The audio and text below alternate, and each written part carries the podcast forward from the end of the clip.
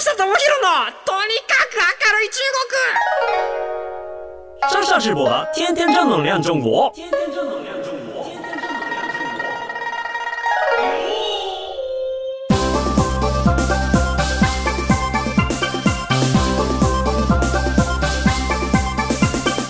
先生们、女士们、大家好。えー、皆さん、こんにちは。中国ビリビリナンバーワン日本人インフルエンサーコンテンツプロデューサーの山下智博です。日本放送ポッドキャストステーション山下智博のとにかく明るい中国。この番組は中国で結構有名な私があなたの知らない中国の面白トピックやそんなにどやれない豆知識を紹介していき、日本と中国の架け橋ならぬローション的な役割をしていきます。ということでですね、えっ、ー、と、今日は4月29日となってています。で、えー、皆さんにちょっとご報告というか告知がございましてですね、あの、先週の4月21日からですね、あの、毎週木曜日今更新している、えー、内藤証券さんという証券会社さんの最新中国知っとか内藤チャンネルという、えー、YouTube 番組がありましてですね、こちらの番組に、えっ、ー、と、なんとあの、ゲストで何回か出たことはあったんですけれども、えー、そこにですね、あの、職業中国人のムイムイちゃん、えっ、ー、と、僕もあの、V このバズっちゃいなとかで一緒にさせてあのやってもらったんですけれども、まあ、友達のむいむいちゃんと一緒に、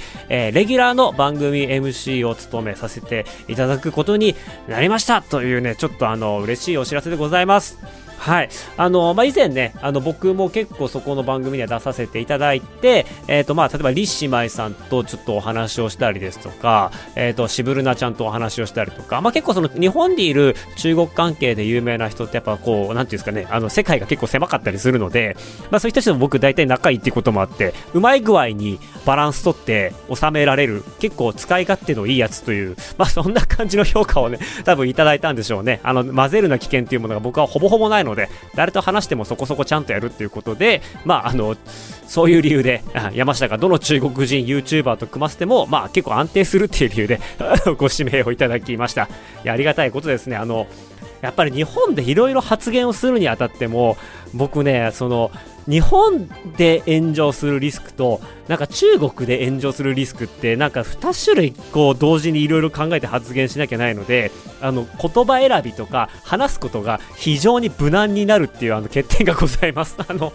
言えることとね言えないことがねあるんですよ本当に。あのね今日のテーマとかでもそうなんですけれどもいやーなかなか頭使うなっていうところでまあ本当に日本だけ見ていてで日本の人に、ね、好かれようって思ったらできることとあとは中国だけ見ていて中国の人にあの共感してもらおうと思って喋、えー、ることっていうのはまあ両方それぞれあるとは思うんですけれどもなかなかこう今こうネットの時代で誰がどっちの国でどういったみたいなこととかも結構分かっちゃう時代ではあります。でやっぱりこうね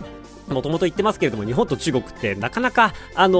ー、難しい情勢の時が結構ある国だったりするので、まあ、そこら辺の発言、特にその内藤証券さんって、あのー、実は皆さんご存知ないかもしれないんですけれども、えー、証券会社っていくつかあるじゃないですか。SBI 証券とか楽天証券とか、まあ、いろんなこう投資できるような証券会社っていくつかあるんですけれども、その中で内藤証券さんって、あの本社大阪にあるんですけれども、実は中国株の取り扱いが一番多い証券会社さんなんですって。はい、なので、やっぱりその中国に強い内藤証券ということで、やっぱこう中国のカルチャーを皆さんに分かりやすくお伝えしたいっていう気持ちがあって、で、やっぱその普通にやってもなかなか硬い番組になってしまうので、まあ、そこでこう YouTuber、の、えっ、ー、と、ムイムイちゃんと、まあ、あの、誰とも混ぜるな危険がない山下と、あの、安心感の山下をね、こう、組み合わせることで、ちょっとできるだけこう、炎上リスク、両国にとっての炎上リスクがないようにしたいっていう、結構、なんだろう、いつの間にか僕、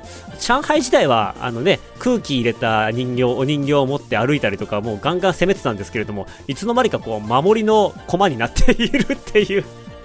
まあ、ただ、あの、この番組では、えっと、僕がほと、ほぼほぼ一人語りで中国のこと話してますけれども、えっと、内藤証券さんの嫉妬か内藤チャンネルでは、僕とムイムイちゃんがですね、あの、まあ、トーク形式で、あの、毎回毎回一つのテーマについて、ああだこうだお話ししていくような感じです。で、えっ、と、先週はですね、まあ、あの、中国の健康食品ということで、まあ、中国の健康ブームと、まあ、むいむいちゃんが中国で健康ブームをどう見ていたか、日本に来て、日本って健康ブームになってる。日本って健康な国なのみたいな話をさせていただいたりですね、昨日、えー、28日出たものに関しましては、中国の方から見る、まあ、次にインバウンドで行きたいところはどこだとか、あの、今回ですね、日中ビジネスツーリズム協会の王さんっていう方をゲストでお迎えしまして、まあ、あの、中国人目線の日本の旅行地の魅力みたいなところでお話をさせてもらいました。結構ね、王さんとの絡みも面白くてですね、まあ、あの、まだ見てない方いましたら、ぜひ、あの、YouTube で嫉妬か内藤チャンネルまあ、内藤証券 YouTube で出てくるかとは思うんですけれども、まあ、そこで検索してみていただければなと思っています。あまりこう意識が高い人っていうか、情報量的にはこの番組よりも少ないかなっていう感じはするんですけれども、まあその分気楽に聞き流しできるようなまあ、むいむいちゃんの日本語が素晴らしいのでね、聞き流しができる。外国人が喋ってて聞き流しができるってすごいことだと思うんですけれども、まあ僕が中国に行ったらそんなことできねえなってか思いながら、一緒に日本語でやらせていただいている中国紹介番組です。もし興味があれば見てみてください。ということでですね、あの本題に参りましょう。今日のテーマはこちら。最近のビリビリ動画トレンド。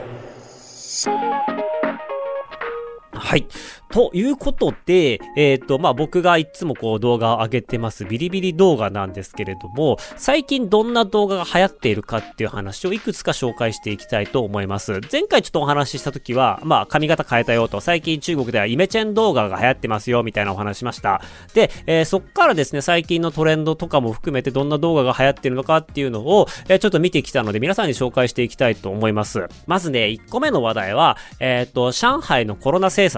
えー、いわゆるこう、上海の街がこう、ロックダウンされました、みたいな感じで、もう、4月頭からほぼほぼ1ヶ月ぐらいですからね。あのー、もう、いろんなところが封鎖されちゃって、家から出られないとか、マンションの地域から出られないみたいなことがあったり、僕の友達でも実際にコロナにかかって、発熱して、まさに今、えっ、ー、と、いわゆるこう、体育館みたいな、展示場みたいな、すっげえ広いところに隔離施設に入っているみたいな人がいたりとかしています。あの、中国のゼロコロナ政策が、いやー、ものすごい勢いで、えっ、ー、と、管理をしているなっていうところで、これもね、なかなかね、やっぱりね、いろいろ言いづらいんですよ。あのね、黙りますよ、僕は。基本的にこういう話題は。黙るんですよ。あのー、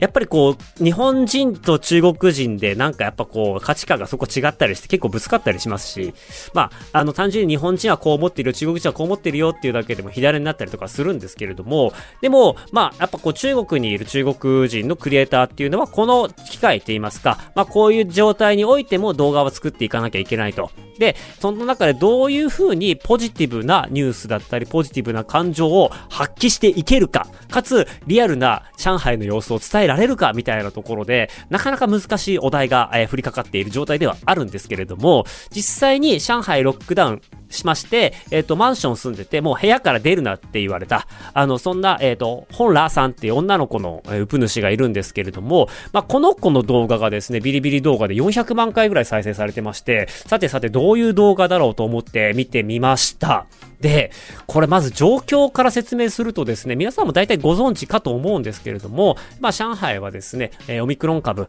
の、えっ、ー、と、猛威がすごい、あの、振るってまして、まあ、その、中国ってそのマンションが1個あるだけじゃなくて、マンションが10個とか20個とかある区画が、えっ、ー、と、壁に覆われていて、で、入り口が1個か2個、門番の人がいるような形で、結構その地域住民、そこの、えっ、ー、と、まあ、小区っていうんですけれども、小さい区画の区。小さい区画で囲われてるんですね。なんか、日本で言うと番地で区切られてるみたいな。そこは住民区だから、まあ、あの、そこに入るには住民しか入れませんよということで安全を確保しているんですよ。なので、えっ、と、その小区っていうのは結構でかいんですよ。あの、僕が前、上海に住んでた時も、そういう小区の中にあるマンションに住んでたんですけれども、外周をぐるーっと回ると、まあ、走っても10分15分ぐらいあるような、結構デカめの、あの、小区っていうのたくさんあって、で、えそこで2段階になって、えっ、ー、と、防衛してますと。1段階目は、えっ、ー、と、そのまんまですね、あの、部屋から出るなと。で、えー、2段階目はですね、そのマンションから出るな。階の上下は移動は OK だけど、マンションから出るな。あ、3段階でした。その後はね、あの、マンションから出てもいいけど、そのショークから出るな。っていうような感じで分かれています。で、その中でね、あの野菜が買えないとか、えー、食べ物がないとかっていう話もあったりはするんですけれども、今はね、結構その、えっ、ー、と、物資の支給っていうのも落ち着いてきていて安定しているらしいです。で、こっから先なかなかあの、日本人には馴染みのないお話なんですけど、要はですね、そこのショークの、まあ、管理委員会があって、で、そっからいろいろ、あの、伝達事項が各マンションの、まあ、棟ごとに伝達があるんですけれども、えー、そこで、組織委員会から、そこのマンションごとにリーダーを決めろと。みんな WeChat で繋がって、で、グループチャットを作って、で、そこでリーダーを決めて、リーダーを通じてみんなにコミュニケーションすると。重要な事項。じゃあ明日は何時から PCR 検査やりますよとか、明日は何時にこう、あの、食べ物が届くんで、えー、一人ずつ順番取りに来てくださいねとか、そういう、まあそのマンションの代表、管理人を決めなきゃないと。で、まあ、この子がね、20代前半だと思うんですけれども、若いんですよ。若いんですけれども、そういう管理人に任命されまして、で、その苦悩と を描いた動画が今バズってるんですよね。で、部屋から出られるようになって、マンションの外には出られない。けれども、えっ、ー、と、部屋から出られるようになったっていうことで何が起こるかっていうと、えー、1階にえっ、ー、と、物資が、えっ、と、供給されます。例えば、PCR 検査だったり、抗原検査だったりとか、あの、食材の、えっ、と、支給が、え1階に来て、で、まあ、小分けになっていて、それをこう、1回、1家庭ずつに渡していくんですけれども、マンションが普通にもうね、10階、20階とかあるから、まあ、住んでる人が多いんですよ。なんで、えっ、ー、と、そこの管理人が、そこの委員会から要請を受けて、明日の朝7時半から、えー、PCR 検査するから、一人ずつ呼んでくれと。ね、あの、たくさん人来ちゃうとまずいので、一人ずつ呼んでくれと。なので、えっ、ー、と、1階に行って、要はそのあの、インターホンで、え、なんとかさん、PCR 検査受けに来てくださいって言って、一件一件言って、一人ずつ呼んで、検査を受けて戻す、検査を受けて戻すっていうようなことをやったりとか、まあ食べ物が届いたので、なんとかさん取りに来てくださいって、を呼びかけて、まあインターホンで呼びかけて取りに来てもらうみたいなことを、まあやらなきゃないと。で、それが非常に辛いと。うん。で、まあ、もちろんですよね。それは辛いですよね。他のことできなくなっちゃうし。まあ本当に呼んでも来ない人もいる。で、そんな中で、じゃあこれを、なんとかもうちょっと効率上げられないかっていうことで、一番最初に来た人には、プレゼントあげますとか、なんかあの、そういう、こう、来てくれる、すぐ来てくれるようなインセンティブを設けながら、自分の仕事をいかにこう、効率的に進めていくかみたいなことを割とポジティブに取り組んでいくんですよね。やっていること自体はもうなんかこう、愚痴っても良さそうな、大変なことなんですけれども、まあそういう風に一生懸命頑張ってるし、で、まあ画面的に、編集的にもそんな悲惨そうな感じに見せないんですよね。この辺はやっぱ、すげえな、さすがだなって思うんですけれども、普通に笑えるし、和やかなんですよ。でもどんどんどんどん疲れてきて、ある日、こう夜にお母さんに電話してこう泣いてしまうんですよね。で、あのー、もうとにかく、もう自分のプライベートも含めて全部動画にしていて、で、お母さんに励まされて、また元気になって、よし、また頑張ろう、みたいなところで動画は終わったりするんですけれども、もあの、まあ、ここまで、上海のビリビリ動画の動画クリエイターって、もう実際のこう Vlog っていうんですかね、Vlog、ブログっていうんですかね、あのー、日常生活を映像にしてみんなに見せるんですけれども、まあ、包み隠さないですよね。この感情の揺れだったりとかそういうのも含めて全部公開しちゃってそこで全部こうあのみんなにこう自分の気持ちとかを公開していくだからこそこう自分の弱いところだったりとか可愛らしいところだったりとか、えー、ダサいところとかちょっとかっこいいところとかそういうのも含めて見せていくので多分非常にこうセルフプロデュースのバランス感がすごいいいんだろうなって思ってます。はい。で、結構ですね、ビリビリ動画のクリエイターって、ビリビリ動画本社が上海にあるので、大体みんな上海に集まってくるんですよ。うん、なんか他のプラットフォームは北京とかにあったりするので、北京に住む人とかも多かったりするんですけれども、まあ特にビリビリ動画のユーザーはこぞって上海に住んで、こぞってコラボするようになっているんですよね。なので今、あの、結構有名なクリエイターがみんな、あの、動画あまり作れないような感じになって、ゲーム実況とかぐらいしか家の中でやるようなものしか撮れなくなったりとかしているので、今結構地方の人が、封鎖、ロックダウンされてない人たちが結構人気だったり、アクティブだったりするっていうような問題も起こったりしています。やっぱね、このロックダウンの問題はね、うんと、まあ皆さんもいろいろ見ていらっしゃると思うんですよ。うん。だ皆まで言うなっていう感じなんですけれども、まあ、あの、一部そういう体制に対してどうなんだみたいな声とかも上がったりして、とかいう中で、うん。いかに、こう、ポジティブな、あの、安全地帯をスワッとと動画の再生回数作れるかっていうのはやっぱこれね、中国で動画をやる上では非常に大事なテクニックだなと思うので まあこういうような形で、えー、ビリビリ動画のウプ主たちは、まあこんな状況だけども、人を楽しませるために動画を作っているんですよっていうような、はい、ことですね。僕はもうあの、さすがに黙ってます。はい。あの、なかなか状況もわからないし、ある意味では、なんかその、第一人者というか、実際に経験していないので、日本から見ているだけなので、はい、黙ってみて、あの、僕の友達とか仲間たちが、あいう無事であることを祈っているっていうような状況でございます。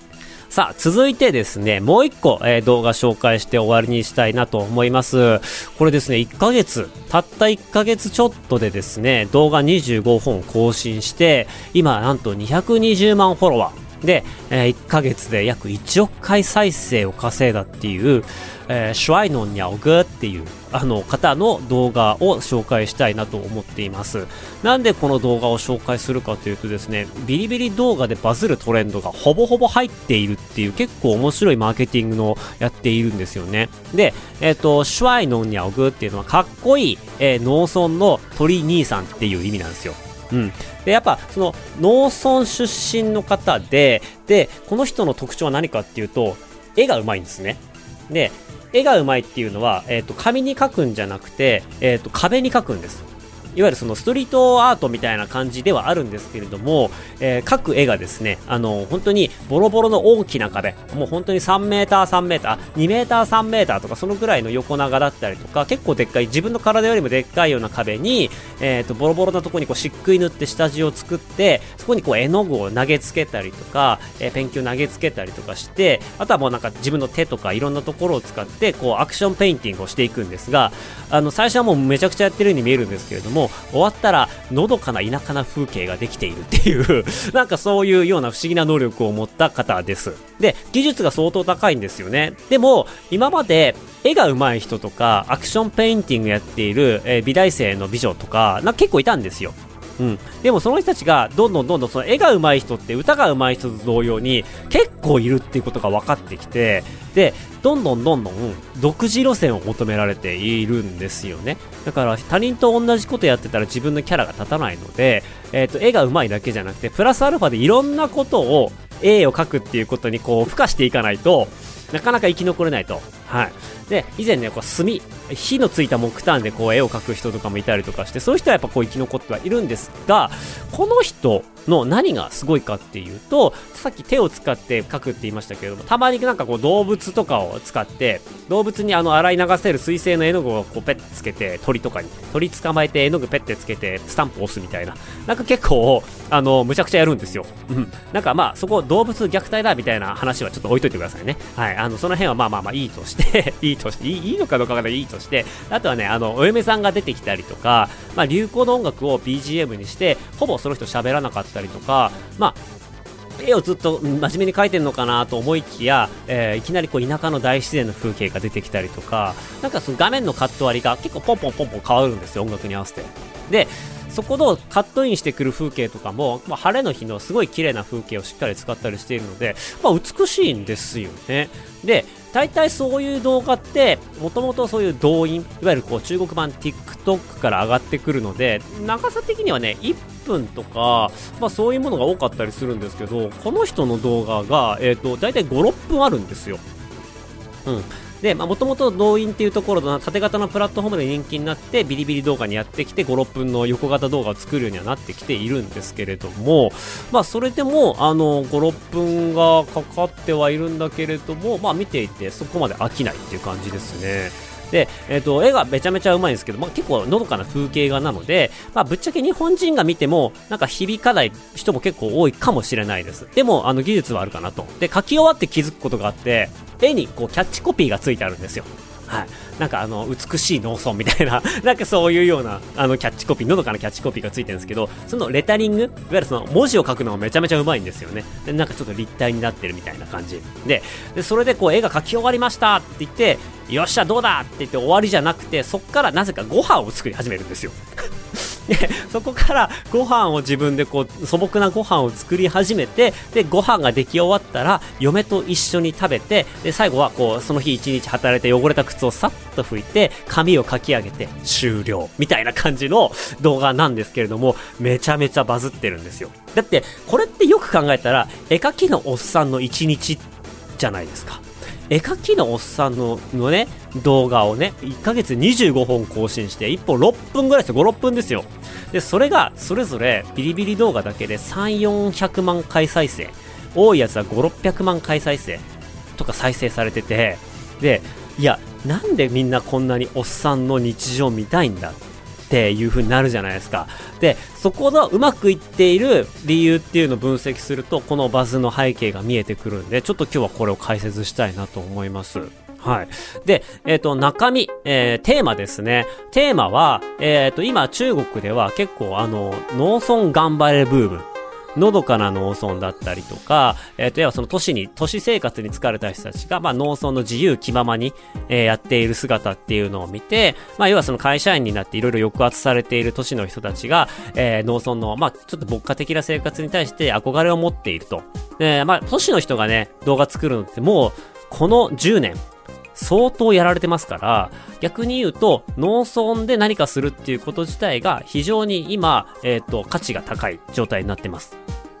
で、絵を描く。まあ、これはもう技術ですね。あの、中国ではダンスだったりとか、絵を描いたりとか、演奏したり、歌歌ったりっていう、誰もが見ても、もう、あの一発でこれすげえわってわかる圧倒的な技術を持つ人っていうのが、やっぱりバズりやすいです。やっぱりなんかその、うんと難しい絵とか、なんか抽象的な絵とか、そういうものだと、やっぱ判断しづらいですよね。日本でもそのアートがあんまりこう受け入れられてないのと同じで、わかりやすいものの方がバズりやすいので、うまい絵を描くっていう、まあそこの、えっ、ー、と、まあ垂直型の能力っていうのが非常に評価されやすいです。で、今、ビリビリ動画で再生回数が一番高いジャンルっていうのがグルメなんですよ。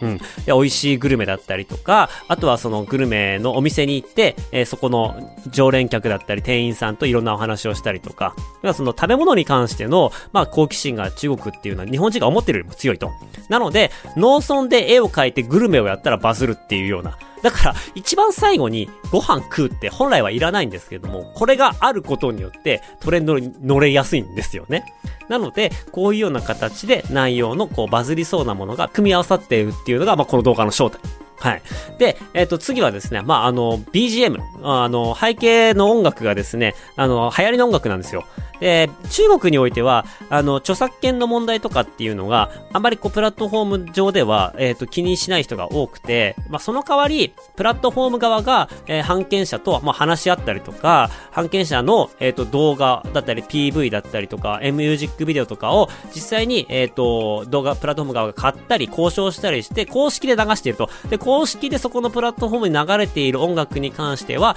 えっ、と、そこのサイト内で使う分に限っては OK だよみたいな取り決めがあるんですよね。なので、まあ、そこで使える動画、音楽がすごく豊富で、その中での選曲が結構いいと。若い人が好きそうなもんだったりとか、まあ、中年の人が好きそうなもんだったりとか、まあ、そういう音楽に合わせてやっていく。で、あんまりこう喋らない。うん。で、えっ、ー、と、音楽が主体になっていて、で、音楽に合わせてリズム、小気味よく、えー、動画の、が、こう、カット代わりが変わっていくっていうようなところが、えー、非常に、あの、評価されています。まあ、やっぱりずっとおっさんが喋るだけだったらあれなんで、音楽に合わせていい感じにまとめるっていうのはすごく大事ですね。はい。で、あとはですね、家庭の雰囲気がいい。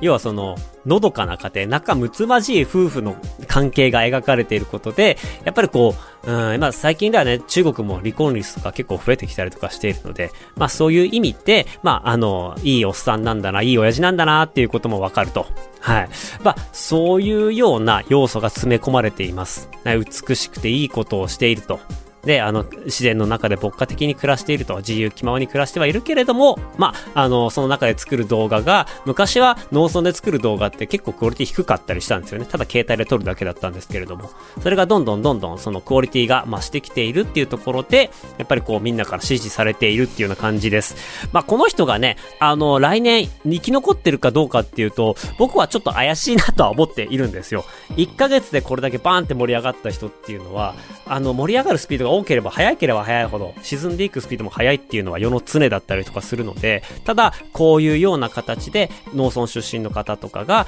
中国の都心部で、都心部の動画サイトでバズっているっていう状況は最近のビリビリの特筆すべきトレンドかなと思っています。なので、これから、えっ、ー、と、中国向けに動画作っていきたいよっていう人がいたら、もう僕からのおすすめはもう一つ。農村に行ってください。携帯とパソコン持って農村にぜひ行ってください。で、農村で外国人が楽しそうに生活する。農村で外国人が現地の人と何か一緒にやる。農村で外国人がえ農村から何かを作って販売する。これらすべて、えー、みんな受け入れてくれるようなバズの要素だと思います。なかなか、あの、みんなが、わあ、いけない、そう、農村はきちいなって思っていれば思ってるほど、飛び込んでみると、すごく受け入れてくれるようなところがあると思います。はい。なので、今年ですね、ぜひ中国でバズりたいっていう方は、向こうに行って、田舎に行って、そこから、えー、質の高い動画を作って配信する。うん。こういうことが必要なんじゃないかなと思います。もし、あのー、ね、僕のこの、えー、っと、ポッドキャスト聞いて、行きましたっていう人いたら、あのー、それはもう僕、拡散お手伝いしますんで 行ってください。はい。あの、ぜひこのね、チャンスだと思うんで、皆さんには、えー、やっていただきたいなと思います。本当にね、村の人気者になって村の経済とか動かそうもんなら、もう、グリーンカードものだと思います。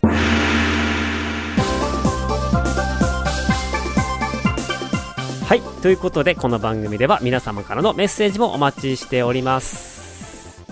番組への感想、中国に関する取り上げてほしいテーマなど、メールアドレスは明るい at allnightnippon.com、akarui at allnightnippon.com までお願いします。ここまでのお相手は山下智博でした。那么大家下次再见。バイバイ。